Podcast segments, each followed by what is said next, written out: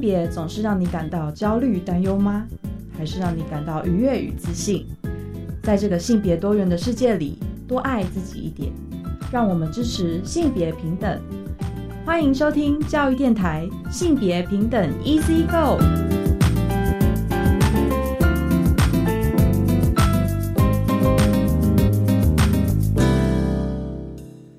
大家午安，欢迎收听教育电台性别平等 Easy Go，我是文龙。不知道这礼拜大家过得好吗？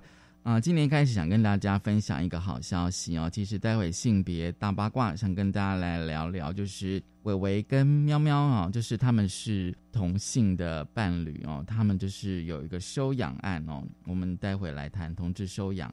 今天的性别慢慢聊，想跟大家聊也是一些法律的问题。我们想要来聊聊，就是去年通过的《跟踪骚扰防治法》。还有像亲密暴力啦、性私密影像防治条例等等哦，想要来谈谈更细致、更深入的来谈哦这些法案哦，就是或者是这些啊草案这样。很高兴我们邀请到来宾是屏东科技大学通识教育中心的副教授廖佩如老师，他同时也是台湾男性协会的常务理事。我们先进行性别大八卦，性别大八卦。今天性别大八卦想跟大家聊，就是同志收养案哦。伟伟跟喵喵呢，其实呢是一对交往多年的同性的伴侣。那透过收养呢，就是两人共同这个养儿育女肉肉哦。但是呢，在法律上呢，只有伟伟是养父哦。那喵喵呢，因为受限于同婚的专法，就没办法收养配偶的养子女。所以这个其实是那个同婚专法的限制。不过呢，他们现在已经可以就是收养，为什么呢？因为就是这两年多来的一些法律的诉讼啊、申请哦，那么呢，就是今年的年初呢，法院终于裁定了，就是喵喵爸爸的那个收养的申请呢，正式成为肉肉在法律上的另一个爸爸哦。其实这个我先跟大家分享一下啊，就是呃裁定书的主文哦，就是法官他们认为，依照《儿童权利公约》呢，就是缔约国，但包括台湾哦，每一个儿童。均享哦，不因儿童父母身份地位不同而有歧视的权益哦。那么呢，儿童事务呢，应该以这个儿童最佳利益为优先考量，而且呢，收养应该根据相关可靠的资讯，充分了解关心人，并取得同意后认可收养关系。接下来我觉得蛮重要的。那呃，七四八的施行法哦，其实并没有禁止收养养子女。所以呢，不宜做否定或歧视文艺的解释，而且呢，更重要是在儿童最佳利益的优先考量下呢，运用体系的解释、目的性扩张解释等法律的解释方法，收养他方未成年养子女时，准用民法有关收养之规定。所以呢，啊，就是说，虽然这个同婚专法的第二十条有规定哦，就是一方收养他方之亲生子女呢。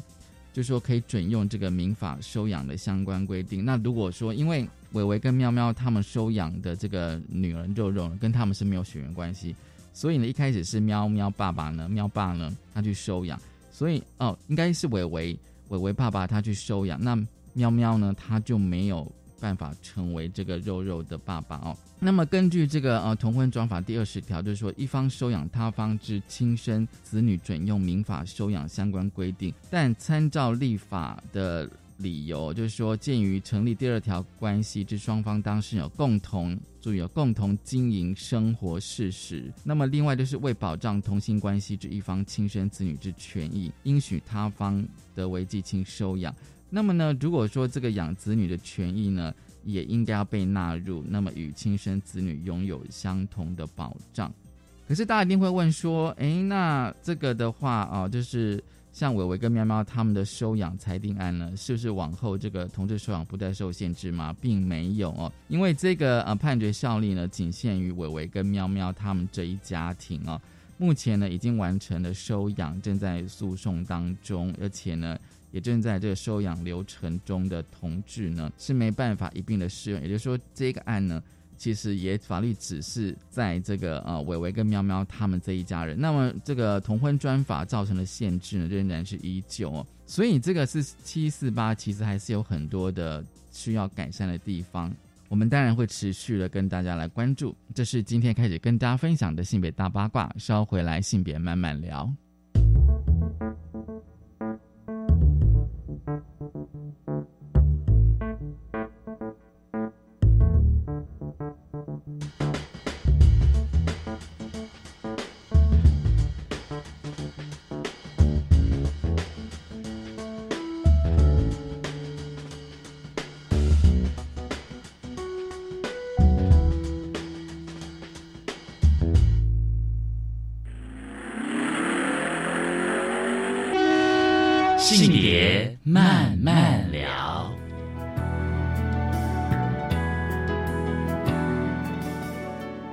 再回到教育电台性别平等一字一个，我是问了。我们现在进单元是性别慢慢聊啊，今天慢慢跟大家聊什么呢？啊，今天慢慢聊呢，其实我们今天想要跟大家来聊这个呃亲密关系哦，亲密关系的那个样貌呢？哦，亲密关系的暴力哦，这个。议题，我相信大家一定非常的关注哦。那为什么要谈呢？因为其实，在前几个月，我们的单元里面有跟大家提到，像是跟踪骚扰防治法哦，还有就像是家庭暴力防治法，以及后来有跟大家稍微介绍过的性私密影像防治条例，这等等的法条，我觉得都非常关系，而且都是跟我们讲的亲密关系非常相关。而且大家现在讲到亲密关系哦，可能就是说，不只局限于像异性的关系的同性啊。啊，同性伴侣或同性配偶的关系，其实都应该要纳进来思考。所以今天很高兴呢，我们邀请到了屏东科技大学通识教育中心的副教授，同时也是台湾男性协会的理事廖佩如廖老师，你好。Hello，文龙好，大家好。其实大家如果还有印象的话，前几个月我跟大家介绍就是性别平等教育季，看到就是佩如老师有主编一期，就是关于数位的性别暴力哦，那一期其实非常重要。而今天呢，我们想要从法条，因为我知道就是像呃像佩如你自己本身在学校也经常哦在处理这个校园的性平事件嘛哦，我觉得对我觉得你可以跟大家来分享哦，因为有时候。我觉得这个法条，大家觉得它好像很生硬、很枯燥哦。但是有时候我也觉得它其实是非常重要的。而且我觉得谈到亲密关系，我相信在大学应该是应该是个重要的议题吧，真的。所以今天我们先 对啊，真的很重要。比如说我们现在来讲这个跟踪骚扰防治法，因为它已经三读通过，所以我觉得这个法条真的要要去好好认识一下哦。那当然，今天我们想要重点跟大家谈一下，就是说，因为。呃，之前有跟大家稍微聊过，就是说，像跟踪骚扰哦，它的法条哦，有有明文的限制，就是一定要跟性或性别有关的范围。嗯哦，那当然有些 NGO 团体觉得说，这个范围应该不一定要跟性或性别才有关呢，因为有些骚扰它可能就是它整个跟性或性别其实是无关的。但是现在法条已经有明文规定性跟性别，但是问题是什么是性或性别相关定义又不是很清楚。其实我不知道佩如老师，你你怎么来看啊？因为，因为我觉得在大学阶段哦，跟踪骚扰应该是在亲密关系里面应该是会发生的。是，嗯，如果就我们自己在校园端观察到的，可能大学生的一些亲密关系的。相处的过程，哈，或者是说有一些跟亲密关系有关衍生出来的一些性平案件经验来看，通常我们这也包含在学术上面的这个定义，就是说跟踪骚扰这个这一这一件事情，它会放在亲密关系的脉络下面来谈，比如说过度追求，哦，这是在亲密关系还没开始之前的这个追求过程，过度追求这种。这这个过程里面可能就会有跟踪骚扰的行为，对，然后或者是我在亲密关系里面会遭遇到的一种亲密关系暴力的样态，它可能跟跟踪骚扰有关。比如说，我我随时都要知道你在哪里，我要用 GPS 定位监控你在哪里。嗯，然后也有另一种是说，那我们到了要分手了，或者要分不分。其中一个想分，一个不想分，那个阶段也很常会出现跟踪骚扰的行为。嗯嗯。所以一般来说，其实跟踪骚扰的行为，我们会会把它放在这个亲密关系的脉络下面来讨论。嗯哼。可是现在法条如果是说只能够性或性别的话，我不知道你的看法是什么。如果局限在性或性别，我我们从比较第一线的服务经验来看，局限在性或性别的话，那第一线执法的这些人，包含警察，或者是甚至当我们今天校园有一个这样子类似案件的申诉的时候，我们要思考说，我们这个案件适不适用跟骚法的时候，那我们第一线的人第一件事就是要去想，那这跟我要怎么定义它跟性或性别有关？对对对。这会不会很困难？比如说，A 的行为很明显是跟踪骚扰，可是他主张他跟性或性别没有关系，那这样怎么办？我是有想提出来的证据都对对，看起来好像有，又好像没有，那怎么办呢？我是想到哦，就是最最简单，就是说，比如说我去跟踪 同学之类的，只是我的方式可能有其有非常多的，而且他现在法条有规定，就是有八类的。方式这样子，就是我可能跟我同学根本没有任何性或性别的关系，我我可能跟他并没有什么爱慕的关系，但是我可能跟他才就，但是我可能会去跟踪骚扰他，可能是其他的其他的因素，对，是这样子。因为因为你不好好的做作业，所以我太生气，我就一直打。或者是说想要知道他在干嘛嘛，然后很讨厌他，然后可能想要对他做什么事情，对。哦，确实，对对对，或者是我想到一种他。他看起来是追求，但是这个追求者可以主张他只是想要认识新朋友。哦，有没有这样？就是有有有有有孩子其实会遇到的追求者，就会用一种哎，怎么每次刚好都会在餐厅遇到这个人？哦，对对对对对对，有这样子的嘛？之类的，对方也没有明说我要追求你啊，也没有明说你很可爱啊，我想跟你交朋友，也没有啊。那这样子你要怎么定义他跟性或性别有关？其实我之前就是我以前在读大学的时候。有听到一些同学讲说，就是说，因为大学有些男生他会骑机车嘛，那可能有一些女同学就是固定会有个女同学会在那边等他。哦，对，然后当他有点困扰，就说到底要不要载他，还是说就是不要理他，就是会产生困扰。但是那个女生她又并没有明讲，然后就有点困扰。就是你好像。好像觉得这个人怎么太长、太频繁、太固定出现在你生活范围，对，可是他又好像没有做什么事。像这种情况，你要怎么去定义？甚至是他可以说我就是刚好路过，这本来就是我生活范围。对，在大学校园会发生。OK，可是这样子的话，你们你们要怎么处理？如果有学生跟你们申诉的话，说这这个同学几乎每天都出现在那个停车场那边，然后我有点困扰，这样子。可是他也没有在你的机车前面，或者他也没有在，比如说像我刚刚举的一个例子，是他每天都在午餐的时间在餐厅里都刚好看到某个人坐在他附近。哦，OK。对方也可以主张说就是凑巧，那怎么不是你跟踪我？怎么会是我跟踪？所以有时候我觉得还真的是蛮难定义的那种，有些情境啊。对。有一些情境，其实被害人自己的感觉是是正确的，他知道对方在跟踪他的行踪，可是对方的行为又很不明显。这种时候他很困扰，他他求助了之后，你用现在法条来看，好像也不太有办法去定义说，那这是一个我们可以介入处理的案件吗？嗯，可是那这样子是不是可能就是会变成我只好用那个性平法还是？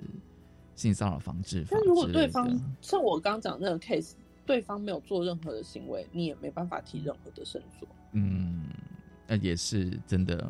对，因为你就只是一直看到他，他也没有要来跟你说话，但是你就觉得他一直眼神啊或什么，好像无所不在。嗯哼，这种事就很难定义。嗯哼，嗯哼。但是我在想，总要有一个处理的方式，不然的话，可能对于。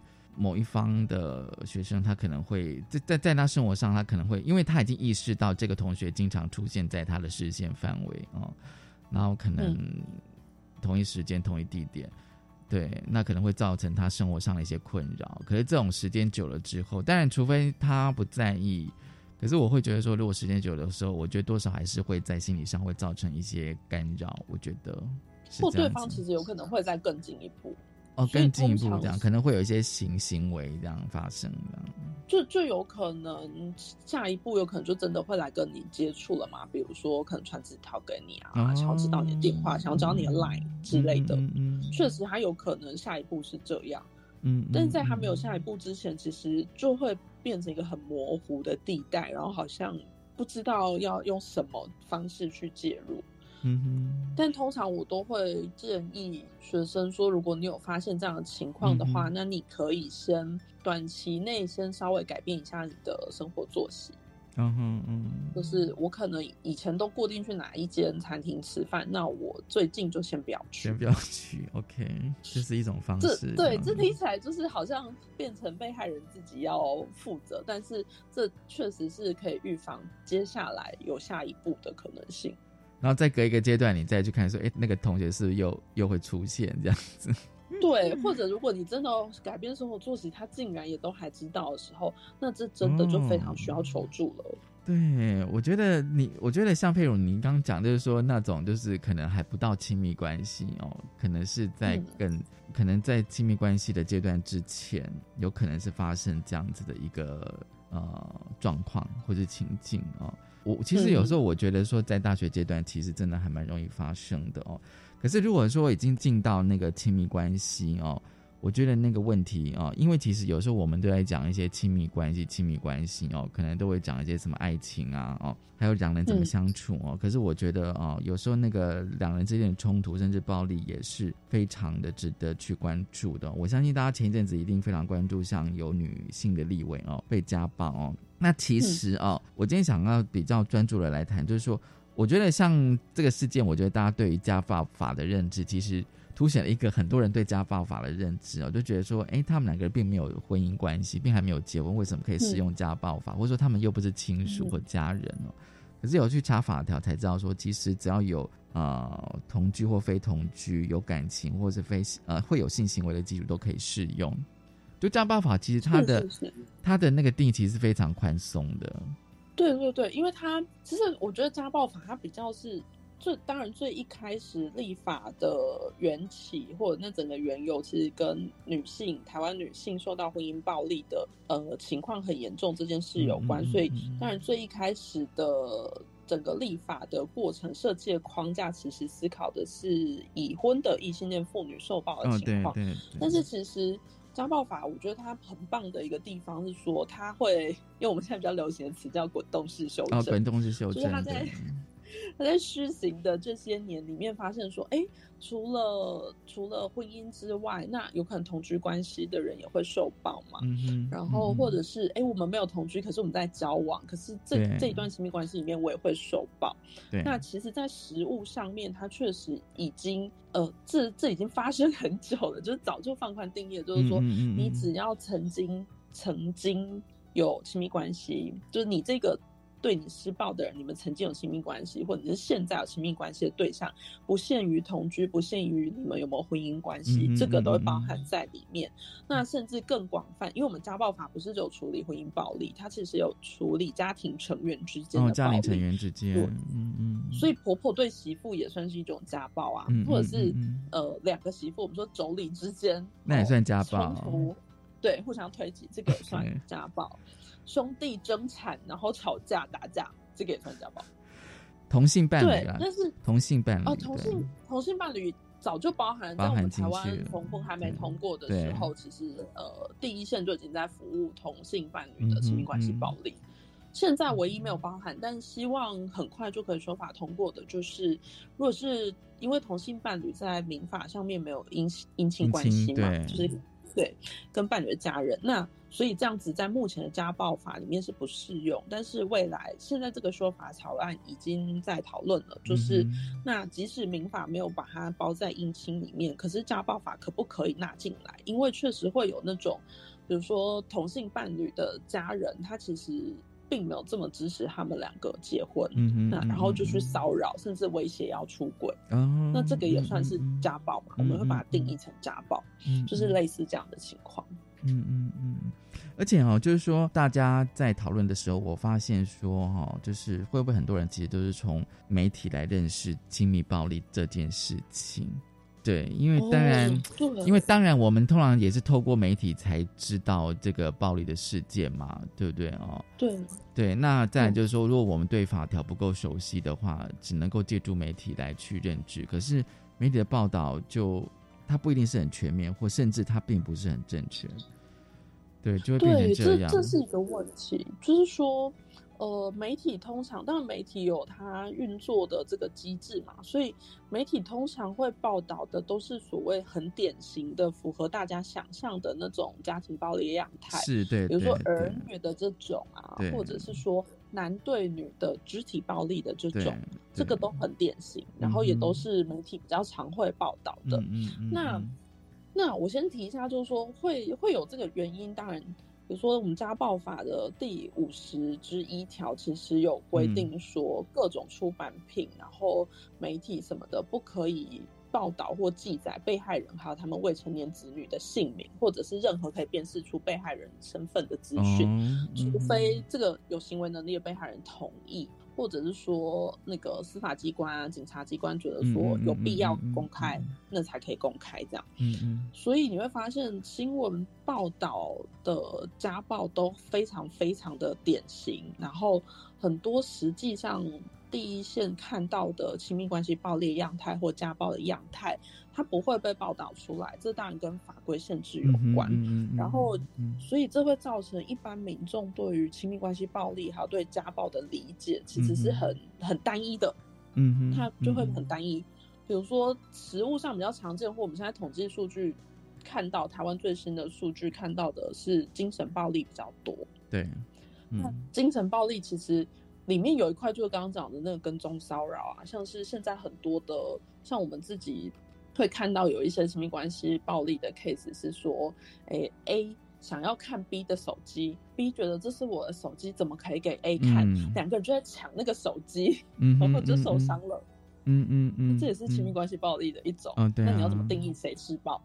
而且这也跟隐私有关吧？各自各自。各自对各自，今天在亲密关系，我还是有受到各自的。对，可是你会发现说，尤其是现在大学生会觉得，比如说像我上课就问同学说：“哎，那你们会想要看伴侣的手机的讯息内容吗？”就很多人都会说要哎，然后我就问他们说：“为什么要？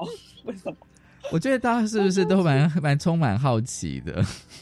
哦，有一些人就是说他没做错事，干嘛不给我看？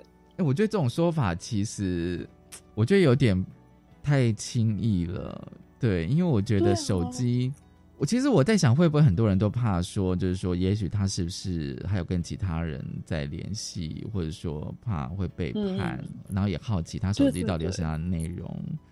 可是有时候我觉得，就是手机本身是不是也是人的一种隐私的范围，跟你的各自。对，因为手机实在太多讯息了。嗯，是啊，就是。这这个其实就是说，那个关系的界限，伴侣的关系的界限，好像有时候很模糊，尤其是在青少年、青少年或者是大学生阶段，第一次谈恋爱，前两次谈恋爱都还不太能抓住那个。我的主体性跟对方的主体性这件事，嗯嗯，所以现在这种我们在谈社会性暴力，其中有一块是这样啊，就是说，那你的这些在手机里面、在电脑里面这些资讯，我可不可以使用？我可不可以看？嗯哼，你不给我看，是不是代表你做错事？你在隐瞒我什么事？嗯哼，它就很容易发生冲突啊，它就很容易变成一种冲突。其实大家都有比较严重，就变成监控，互相监控，哦，互相监。会有到互相监控这样子的状况？有哎，他们有一些伴侣之间会互相装那个 GPS 定位的，现在有个 app 叫冰棒。对，哦对，冰棒互相定位。我前一天，我前一阵子才听到一个朋友，他有在教书，他说现在很多年轻人都在装冰棒，然后我们那时候都听不太懂，说什么是冰棒这样子。对啊，然后这对我们就是我们现在自己承认自己是老人，就是对我们这个世代人来说，就会觉得。我为什么要让你知道我在哪里做什么事？甚至我手机还剩几趴的电力？可是对于年轻人来说是一种安全。可是他不是不一定满足自己安全感，他只是觉得，那如果我知道他在哪里，他发生什么事，我可以去帮他。当然，也这也是一种说法啦。对，当然这也是一种说法，这样子啦。对对。其实，其实刚刚佩如老师你已经提到那个数位的性暴力哦。当然，我觉得现在的亲密暴力的样态其实还蛮多元。稍后呢，我们再来谈一下那个数位的性暴力。我们先休息一下，稍后回来。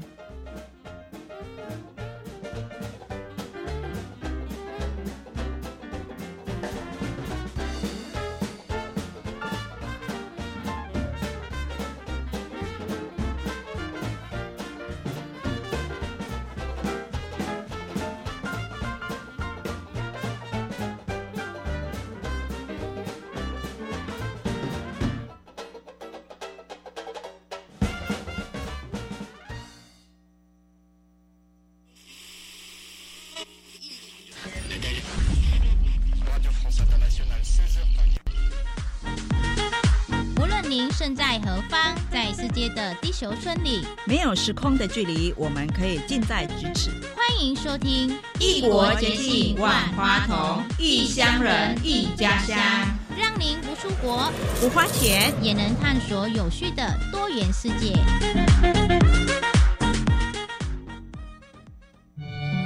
爷爷奶奶，你们这么年轻就退休，要不要到乐龄大学及乐龄中心上课呢？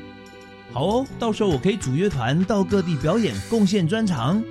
那我学习手机资讯就可以跟你们线上聊天喽。教育部全国乐龄大学乐龄学习中心欢迎参加各项活动，详细资讯请上乐龄学习网查询。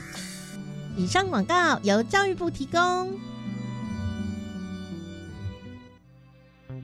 春节将至，寄送的邮包暴增。近日更查获违法寄送肉制品案件。苏贞昌院长除指示相关部会持续加强宣导外，针对违反规定者加重处罚，并追究相关人等责任。全球疫情持续快速上升，社区疫情传播风险提高，政府严守边境。指挥中心在一月十五日重启疫苗预约平台，政院也呼吁民众尽速预约接种疫苗，并做好个人防疫，保护自己也保护他人。以上内容由行政院提供。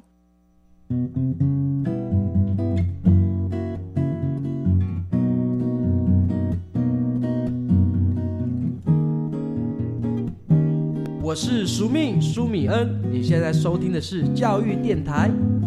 哦，朋友们，就爱教育电台。耶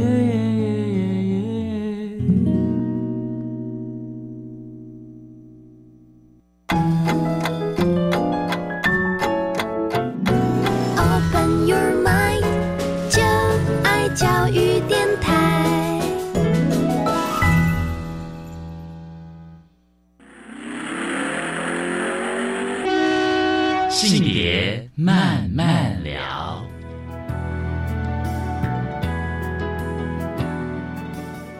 欢迎再回到教育电台性别平等 Easy Go。我们现在今天有是性别慢慢聊啊，今天慢慢聊想跟大家聊一下，就是亲密关系的暴力啊。其实上个阶段呢，我们跟屏东科技大学的通识教育中心廖佩如副教授呢，他同时也是台湾男性协会的理事哦。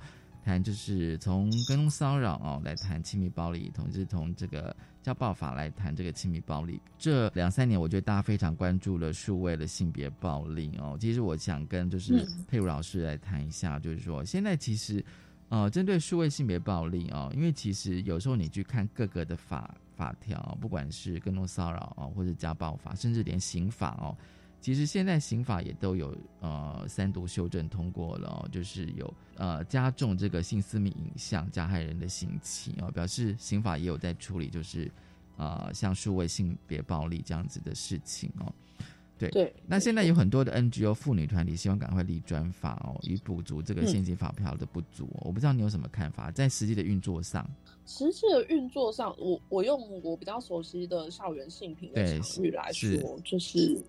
因为我们其实有很多跟性别暴力有关的专门的法律哦，就是专法这样。对，比如说，光是在校园的现场，我们都还没有讲跟骚或者是所谓性暴力，光在校园的现场，其实就会有一些 case，他会遇到适法性的问题，就是这到底要性工法呢，还是性平法呢，还是性骚扰防治法呢？嗯嗯嗯。有时候你会发现说，第一现在执法的人，嗯，他其实搞不太清楚。嗯哼，他其实搞不太清楚，嗯、然后会发生误用的情况。是是。那误用的情况，不管对于行为人或者是对被害人来说，其实都不是好事。嗯哼。甚至有时候是两三套法律同时并行。嗯哼。然后你很难这两三套法律的那个整个调查或者是申诉的过程是嗯简化成一套。所以当事人像被害人，他有时候真的就是会必须重复的不断的陈述这些事情。哦，对。这对他的复原也不是好事。对。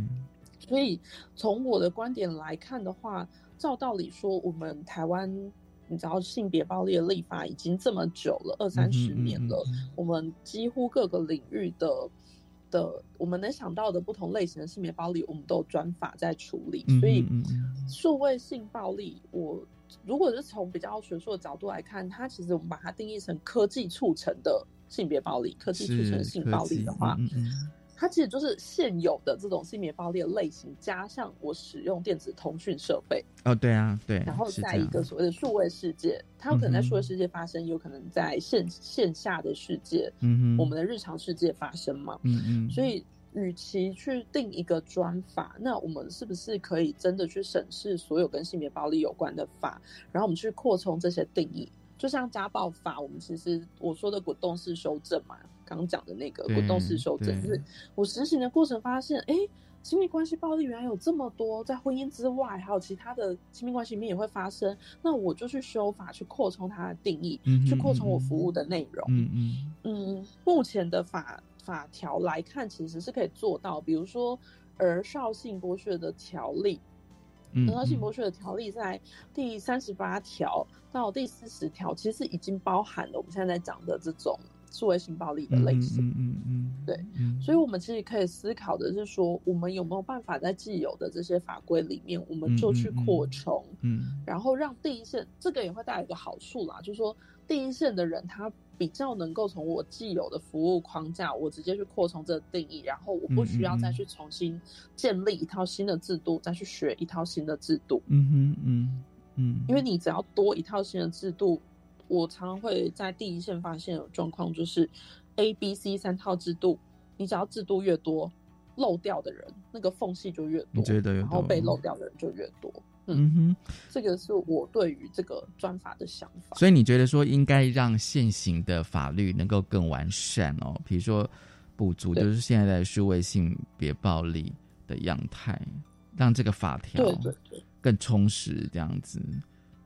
因为以现行的状况，现在还没有数位性暴力的专法，但其实我们在校园的性品端，或者是像我在做亲密关系暴力的研究，就已经有非常非常多的 case 都是跟科技促成性暴力有关，不只是性私密影像，其实也包含了，比如说像像大学。大学或高中端应该很常见的一种性霸凌或性骚扰形式，是我可能在班群里面或同学一群好朋友的群里面，那群里面有人丢了跟性有关的语言或者是照片，对对对，这就已经很常见了嘛。对，它其实也是我们说的数位性暴力的一种样态。嗯嗯嗯，所以。在日常生活里面，我们现行法规里面各种性别暴力的样态，它其实你只要再加入用电子设备或者是在数位世界发生的这样子的一个定义的话，其实我觉得就就可以了。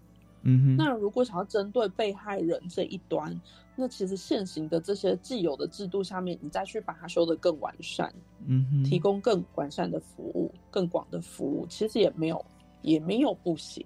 当然，我们就是性骚扰防治法，目前还没有一个所谓配套的被害人服务，这个是目前对目前最大的问题。就是除了被害人服务之外呢，还有就是说，在第一时间希望这个加害人能够下架他的影片。对，那因为现在我们有有机已经有民间的机构在做了，其实它确实是一个非常困难的事情，比如说。我今天，我我们就以现在比较常见的一种形式，校园比较常见，大专很常见的是偷拍。啊，偷偷拍。哦，嗯哼，偷拍，你被偷拍不一定知道你被偷拍嘛？对对。我知道之后，我再去申诉，我再去提告，这中间都已经过了很久了，对不对？那中间过了这么久，你我我就算扣押了这个行为人他的这些电子手机什么的，对。我怎么能确定他没有上传到云端？我怎么能确定他没有上传到其他网站？或是他已经备份了这样子？或他已经都给朋友？对对对，就是中间一定会有时间差，中间一定会有这个时间差。嗯，然后他他愿不愿意告诉你他做了多少备份？嗯哼，或者是他上传到哪里？他不见得会告诉你。嗯哼，所以这个其实是一个很大的，这是一个很大也很我觉得很困难甚至无解的问题。他只要在网络上一次，大概应该可能就整个都扩散出去了。对，因为有可能不是他去下载再上传，有有其他使用者吗？对对对，可能他传给朋友，然后朋友可能又再传给别人。我觉得感觉上就好像病毒在扩散的感觉，你知道吗？所以防不胜防。所以你觉得，对？你觉得现行法条修的更完善，然后充实受害者服务？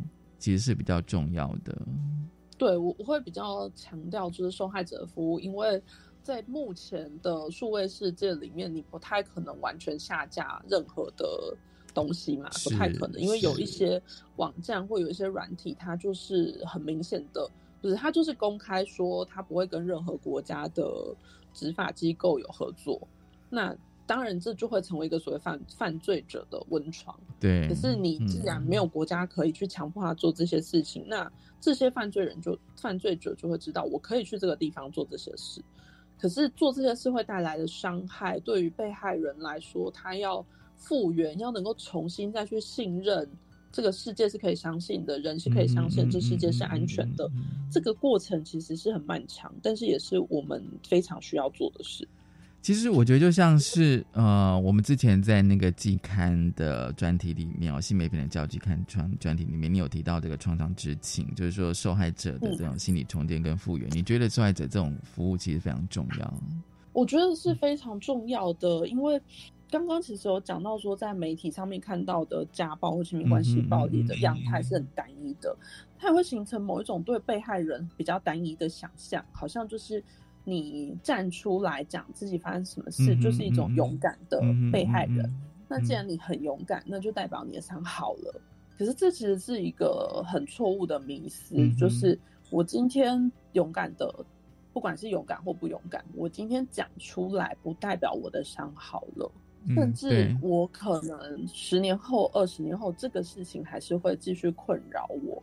那我们现在不管是家暴或性侵害，或者是像校园性平事件的处理过程，都会导入辅导咨商的资源。这个原因就是希望能够去处理。我用身体伤害的概念来想，就是我们身体受伤的时候，我们就会去急诊室 先去处理这些伤。对对对。所以我们现在既有的服务其实就是要去处理心理受的这些伤，心理的伤害。然后。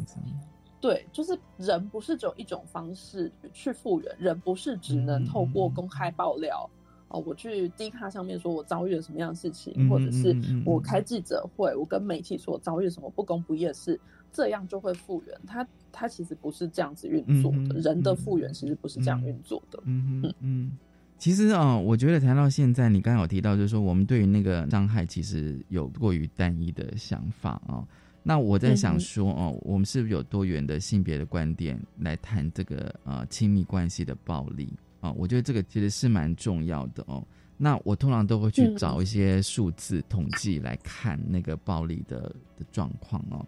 那当然就是卫福部他们公布的一些呃，就是台湾妇女遭受亲密关系暴力的调查报告哦。这个报告我不知道，像佩如老师你要。你怎么看？因为他这边报告是说，中心盛行率是百分之十九点六二，哦，但是平均五名妇女就有一个人一生当中有曾经遭受过亲密伴侣的暴力。我不知道你怎么看这个调查。我看到的时候，我想可能台湾民众看到说，哦，每五人就有一名受到亲密关系暴力，会觉得哦，怎么这么多？对对对对对。然后我看到的时候就觉得，这数据是不是低估了？所以你觉得更严重吗？我觉得更严重，但我觉得更严重的依据是说，你看欧洲、美国或者是纽西兰、澳洲的数据，它其实大部分要看它调查方式取样的标准，但大部分都落在三成到四成，三四十这样子。对，三四十，所以台湾不到二十，接近二十，这个比例让我觉得是有点低的。嗯所以我就去稍微看了一下这个这个研究的内容，那。第一点当然是它完全只针对台湾的妇女，所以它取样只有台湾的女性嘛。嗯这个是第一个，就是它没有办法反映说那男性那多元性别者呢，这个是第一个问题。然后第二个问题是它有一些题项其实是比较针对已婚异性恋。女性的生命经验来做，来做来提问，比如说有没有用小孩来威胁你，有没有不让你跟娘家的家人接触，像这种问题，你如果今天是一个同志，就算你全部的呃取样都是女性，那你问到女同志，她没有生小孩啊。他他在女女同志的伴侣关系里面，他没有小孩，那他就不会选这个题项嘛。嗯，对。他看到娘家的时候，他就会想说：“哦，你们这个就是只有做异性恋的。”那你后面再问他他的伴侣的性别是什么，他就不见得会告诉你实话。嗯哼，嗯嗯。因为他就可能会觉得哦，那家暴，这是我们在看一些国外的同志的亲密关系暴力研究的文献提到一件事情，他提醒我们的事情是说，如果今天你的整个家暴防治网络，或者是你包含你的问卷设计，你让这个你让同志族群觉得说，哎，这不关我的事，哎，家暴好像就是异性恋的事。哦，对。如果你让他们有这种感觉的时候，他们就会忽视或根本没有意识到自己其实处于受暴的关系。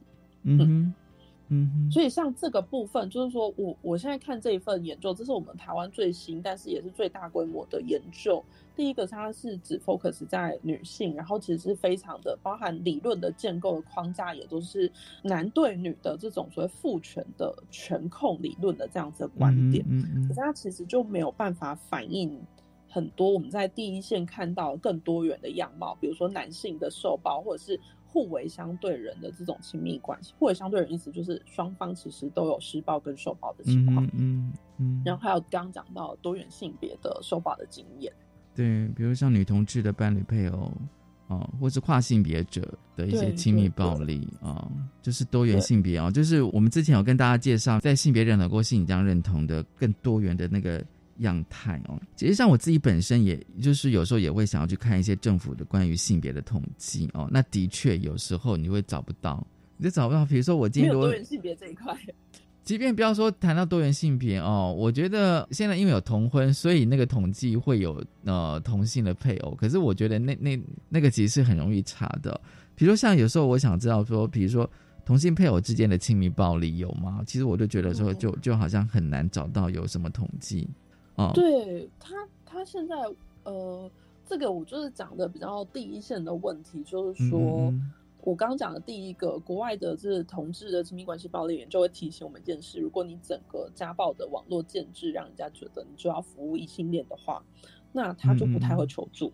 所以确实这几年你也会听到有一些地方的地方政府的家访中心会说：“对，我们没有什么同志的亲报啊，我们一年只有一案或两案，真的有同志亲报吗？”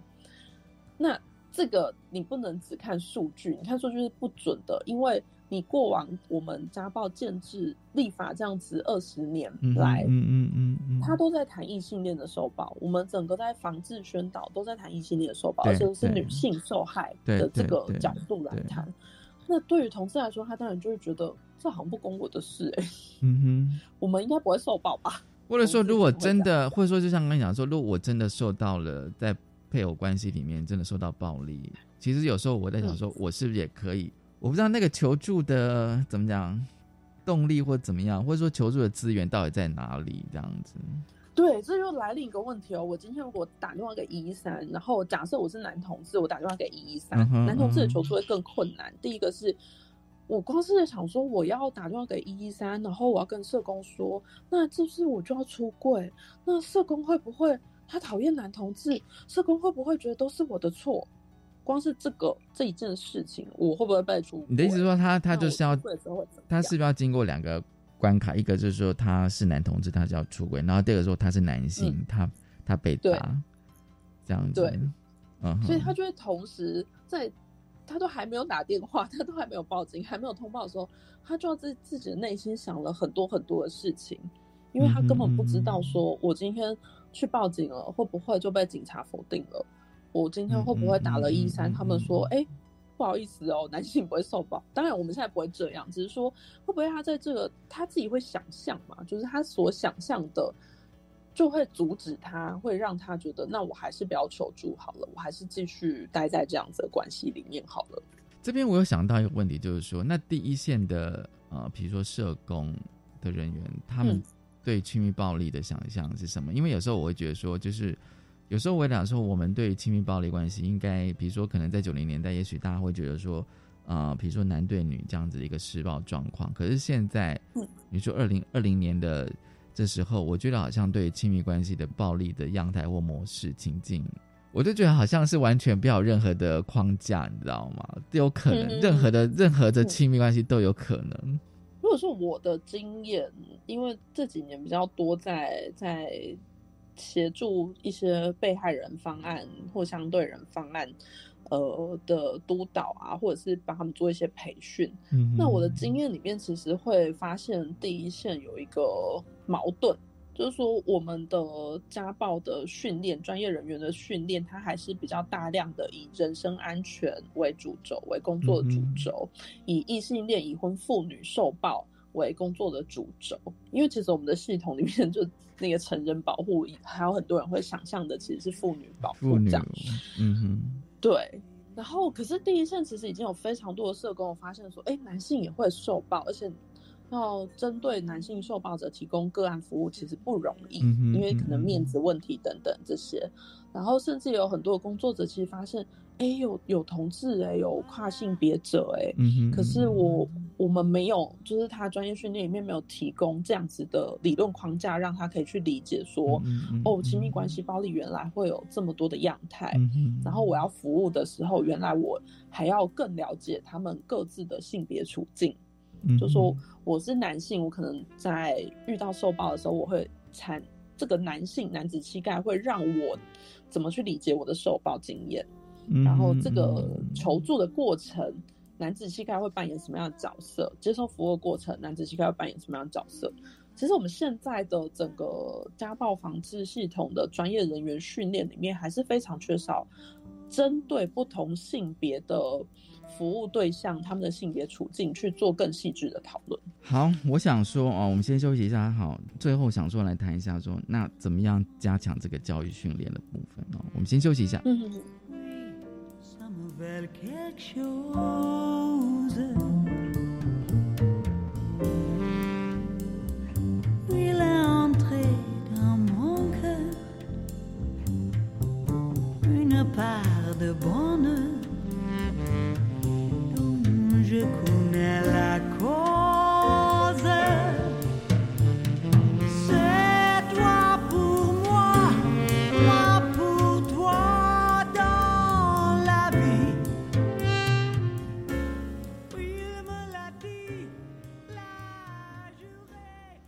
教育电台，欢迎再回来我们的性别平等 Easy Go 哦。今天我们跟屏东科技大学的通识教育中心副教授廖佩如老师哦，他同时也是台湾男性协会的理事，来聊聊这个亲密关系的暴力哦。其实最后我想问一下，就是说，其实佩如老师已经有提到，就是说第一线的人员的相关的教育训练哦，因为我相信你今天如果是第一线社工的话，你可能会接触到各式各样的性别性倾向的人。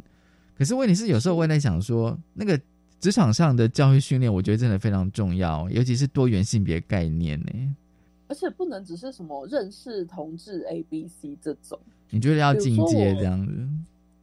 对，比如说我今年就跟今年虽然在疫情期间，但是我就跟那个立新基金会的多重歧视服务中心，其实就是有有合作，然后我们就是合作做那个多元性别敏感度的工作坊。嗯那我是完全针对保护性业务，就是会做家暴啊、轻暴的这些工作者嗯。来做训练，然后我就是直接让他们知道说，多元性别者当然也包含异性恋男性哈，呃，他不是 多元性别者，但是异性恋男性的性别处境也很少被提到嘛，嗯所以就说嗯各各种性别、各种性倾向的人，他在社会里面生活的性别处境是什么，然后会怎么样影响到他在亲密关系的受暴样态。比如说嗯嗯嗯，异性的男性会被污、被羞辱他的性能力，这个很常见。嗯嗯，然后或者是像多元性别者，那他威胁出柜也是一种非常常见的受暴的形式。对，然后如果你是 HIV 的感染者，那威胁不让你用药，不让你吃药，这个也是常见的受暴的形式。这样，嗯所以要去了解每一种性别、每种性倾向的人，他的性别处境如何影响到他在关系里面，他会受到什么样的暴力形式。接下来是他求助的困难会是什么？嗯就像我嗯刚刚讲，会不会害怕被出柜？嗯哼然后接下来是专业人员，他其实也还需要拓展自己的一个视野，就是那我在服务提供，我在提供服务的过程里面，我有没有办法让这些人哦，比如说多元性别者，他可以相信我是能够针对他的需求的。比如说我在讲我的亲密关系的时候，或者我在讲我的性别身份的时候，我如果是跨性别者，我想想要怎么样子被称呼，嗯，然后我要怎么称呼我的伴侣，这个要怎么样子去跟个案讨论，这个都是工作者其实非常需要的能力。嗯，真的，我觉得真的是这样子哦，不然的话，我们的调查永远都是我们现在看到的哦，就是说可能就是比较单一的，就没办法真真实的还是会比较复制一种。女性受暴的一种刻板印象，嗯嗯嗯。嗯嗯，就是说，虽然数据上是女性受暴为主，但是我们不能因为这样就去否定世界上有其他受暴的类型跟其他受暴的对啊，对啊，当然，当然，可能就像刚刚你讲，就是说，可能有些呃，比如说其他的多元性别的亲密关系，他可能就没有办法真的出来，就是谈他的那个经历。哦，就是没有任何的资源，或者说他可能也不晓得要怎么去求助。我觉得这的确对。甚至以现在的调查报告、大规模调查报告的形式，如果你是用访员去面访的，那我我为什么要跟一个我只见过一次面一下子的人说我是多元性别者？我没有必要说这件事啊，对不对？如果你今天是电话访问，这个就不一样了。所以，包含我们在做这种大规模的受报的调查的时候，也应该要去思考到这件事，就是多元性别者他不一定想要跟一个陌生人、没见过面的人说他是什么样性身份的人，然后他曾经受过什么样子的暴力，完全都是必须要非常细致的去考量你这份调查报告到底是怎么产出的。今天真的很高兴佩如老师来跟我们聊哦，我们从跟踪骚扰谈到呃家暴法哦，还有新思敏像防治条例哦。来谈这个亲密暴力，其实我觉得这个议题还可以继续的再谈啦哦，因为我觉得暴力好像一直随时都会发生，而且现在又结合了科技这样子。今天真的很高兴佩如老师来跟我们聊哦，谢谢佩如老师，谢谢文龙，谢谢大家，谢谢大家收听今天的性别平等，一这个拜拜。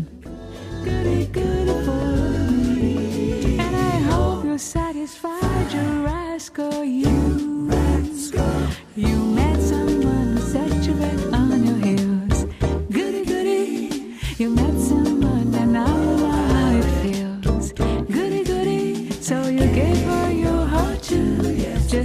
I mine to you.